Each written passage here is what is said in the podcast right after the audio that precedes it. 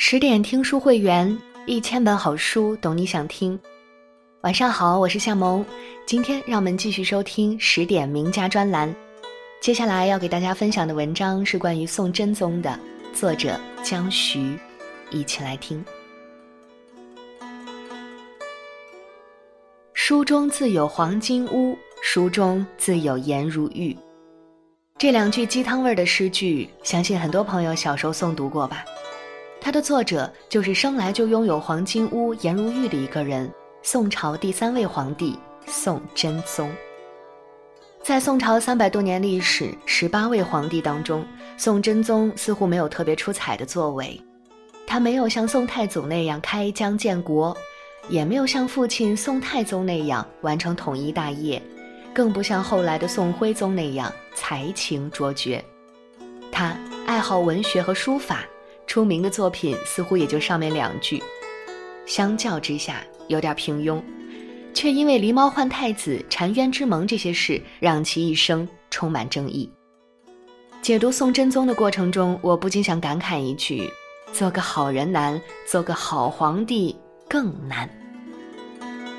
皇后即梦，皇子降生。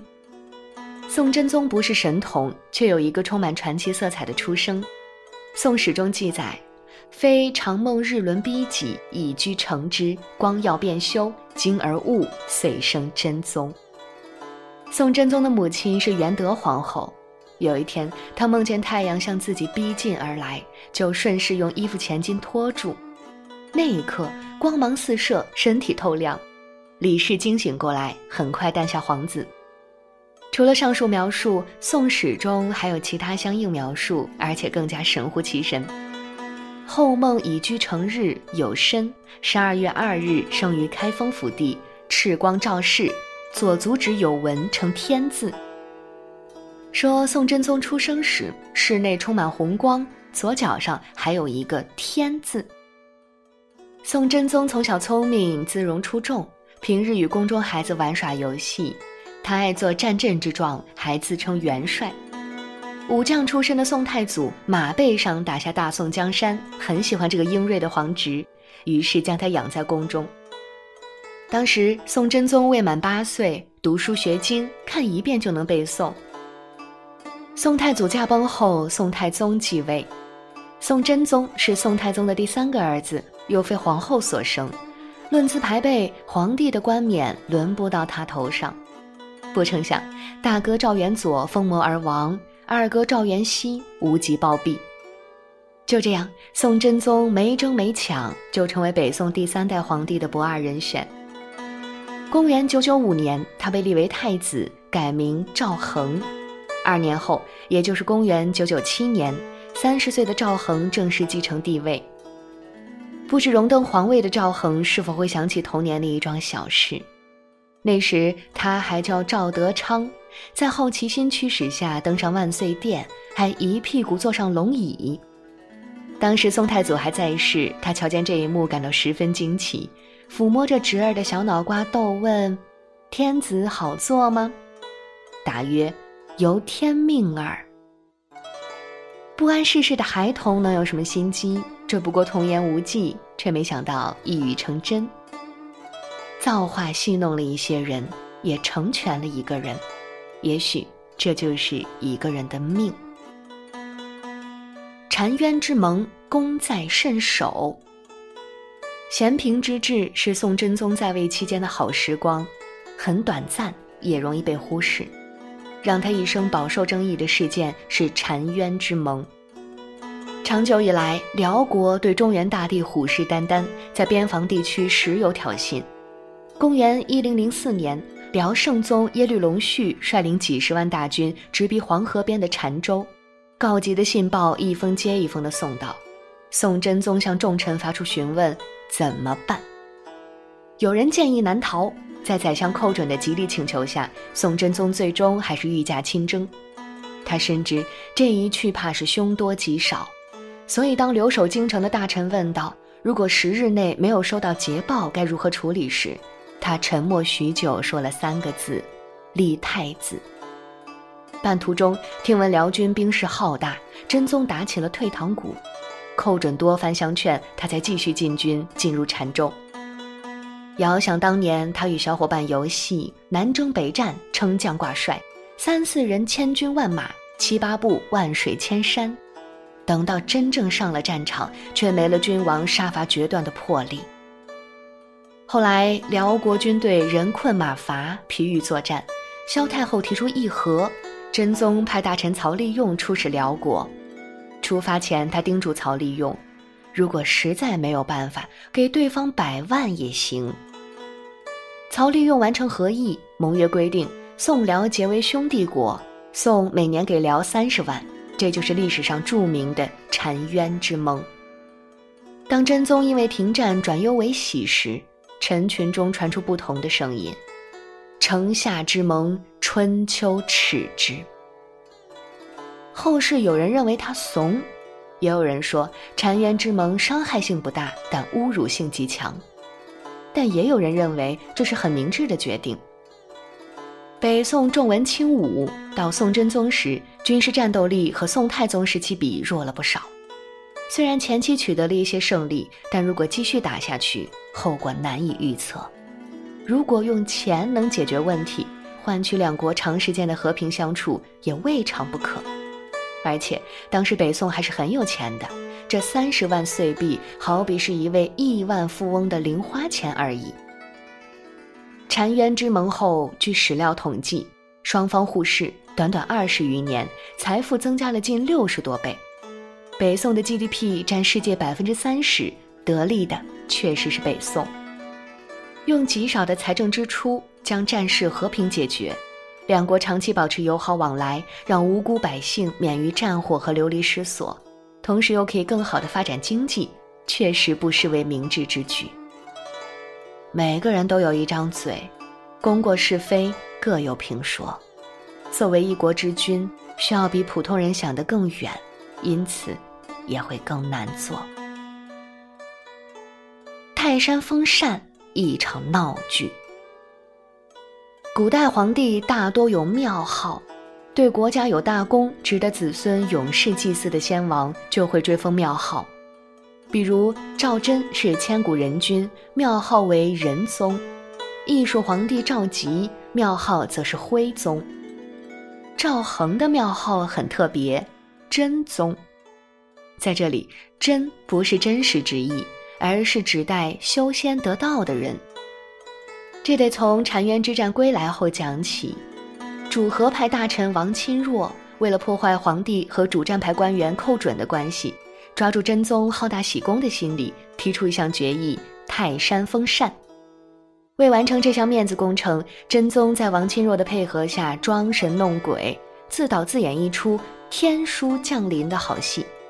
然后，朝廷上下排着浩浩荡荡的仪仗队伍前往泰山举行封禅仪式。为了这次封禅。吃穿住行、铺路架桥、建坛刻册，耗时很长，花费巨大。为了这件事能够顺利完成，宋真宗还向一个人行了贿。他怕当时的宰相王旦反对，便设宴邀请王旦进宫喝酒，指着那坛酒说道：“此酒极佳，归于妻奴共之。”王旦回到家，想想觉得不对劲儿，他打开罐子一看。傻了眼，哪里有什么酒，竟是满满一罐珍珠。王旦只能睁一眼闭一眼，任凭真宗和一帮溜须拍马的佞臣去搞封禅之事。这是一出规模庞大的闹剧，也是一件弄虚作假的荒唐事。明代思想家李治对此感慨：“堂堂君臣为此魑魅魍魉之事，可笑可叹。”近代历史学家蔡东藩也曾说：“天书下降，举国若狂，欺人欺天，不值一笑。”这还没完，宋真宗从此信奉道教，倡导百姓敬事上天，真真假假，神神叨叨，把世人和自己一并欺瞒。国学大师南怀瑾在《庄子南华》一书里提及宋真宗。说他这个“真”字实在很妙，也许是因为这个字除了是总结，有意无意间带着一点嘲讽吧。爱财惜财，善于借力。宋真宗自己没有很好的政治修养，但他识得人才，并且从中借力。当宋辽关系越来越紧张时，宋真宗启用为人刚直、敢于进谏的寇准。他也许清楚自己做事优柔寡断，寇准果断的决策力正好派上用场。在澶渊退辽、御敌保国的过程中，寇准的确起到了非常重要的作用。当宋真宗还是襄王时，机缘巧合，她遇到了正要被丈夫卖掉的平民女子刘娥。她被她的美丽和机敏所吸引，在父皇反对的情况下，暗度陈仓，金屋藏娇十多年。继位后，宋真宗将自己心爱的女人接进宫中，恩爱如昔。刘娥身为女流之辈，不像别的妃子那样只知儿女情长，争风吃醋。她对政事很有见解。能在真宗犯难时提出建议，宋真宗信任刘娥，力排众议，册封她为皇后。她从此成为贤内助，将后宫打理的秩序井然，还帮忙决断朝廷政务。后来真宗驾崩，身为仁宗大娘娘的刘娥亲自摄政，以雷霆手段辅佐年少的新帝，将大宋江山手持下去。所以不得不说。宋真宗在识人方面独具慧眼，不为身份所限，也不被美色所惑。他还求贤若渴，想去临泉访问高士大儒。有人举荐了隐居乡野的杨浦。宋真宗仰慕杨浦才名，多次想授官任用，遭拒后，索性命人把杨浦请进宫。杨浦失明在外，真宗让他现场做一首。杨浦不想做官，便说自己并不会。真宗不信，让他念一首亲朋送行时赠予的诗。杨浦便以妻子之由念了一首诗，借此含蓄表达自己归隐山林的意趣。更休落魄贪酒杯，且莫猖狂爱咏诗。今日捉将宫里去，这回断送老头皮。宋真宗不笨，听完大笑，放他回乡，还表示以后不再强迫他出来做官啦。作为一国之君，宋真宗惜才爱才，懂得尊重别人的意愿，不强人所难，行事颇有人情味儿。生来天子命的宋真宗，其实并不想做平庸的皇帝，他希望国泰民安，繁荣昌盛。他也为之上下求索，日夜忧劳。澶渊之盟后写下的几句诗，便是他的心声：“我为民忧切，戍居暂醒方。精佩明夏日，利器迎秋霜。锐旅怀中结，群凶窜北荒。坚冰消巨浪，轻吹即家降。既好安边境，合同？”乐小康。不管怎样，北宋时期城市里的凤箫声动，玉壶光转；边境地区的魑魅魍魉，铁骑哒哒，早已风流云散，化为诗词里的风景和史书中的千古人物。明明灭灭，是是非非，功过成败。任由后人评说。好啦，今天的故事就和你分享到这里。更多美文，请继续关注十点读书，也欢迎把我们推荐给你的朋友和家人，一起在阅读里成为更好的自己。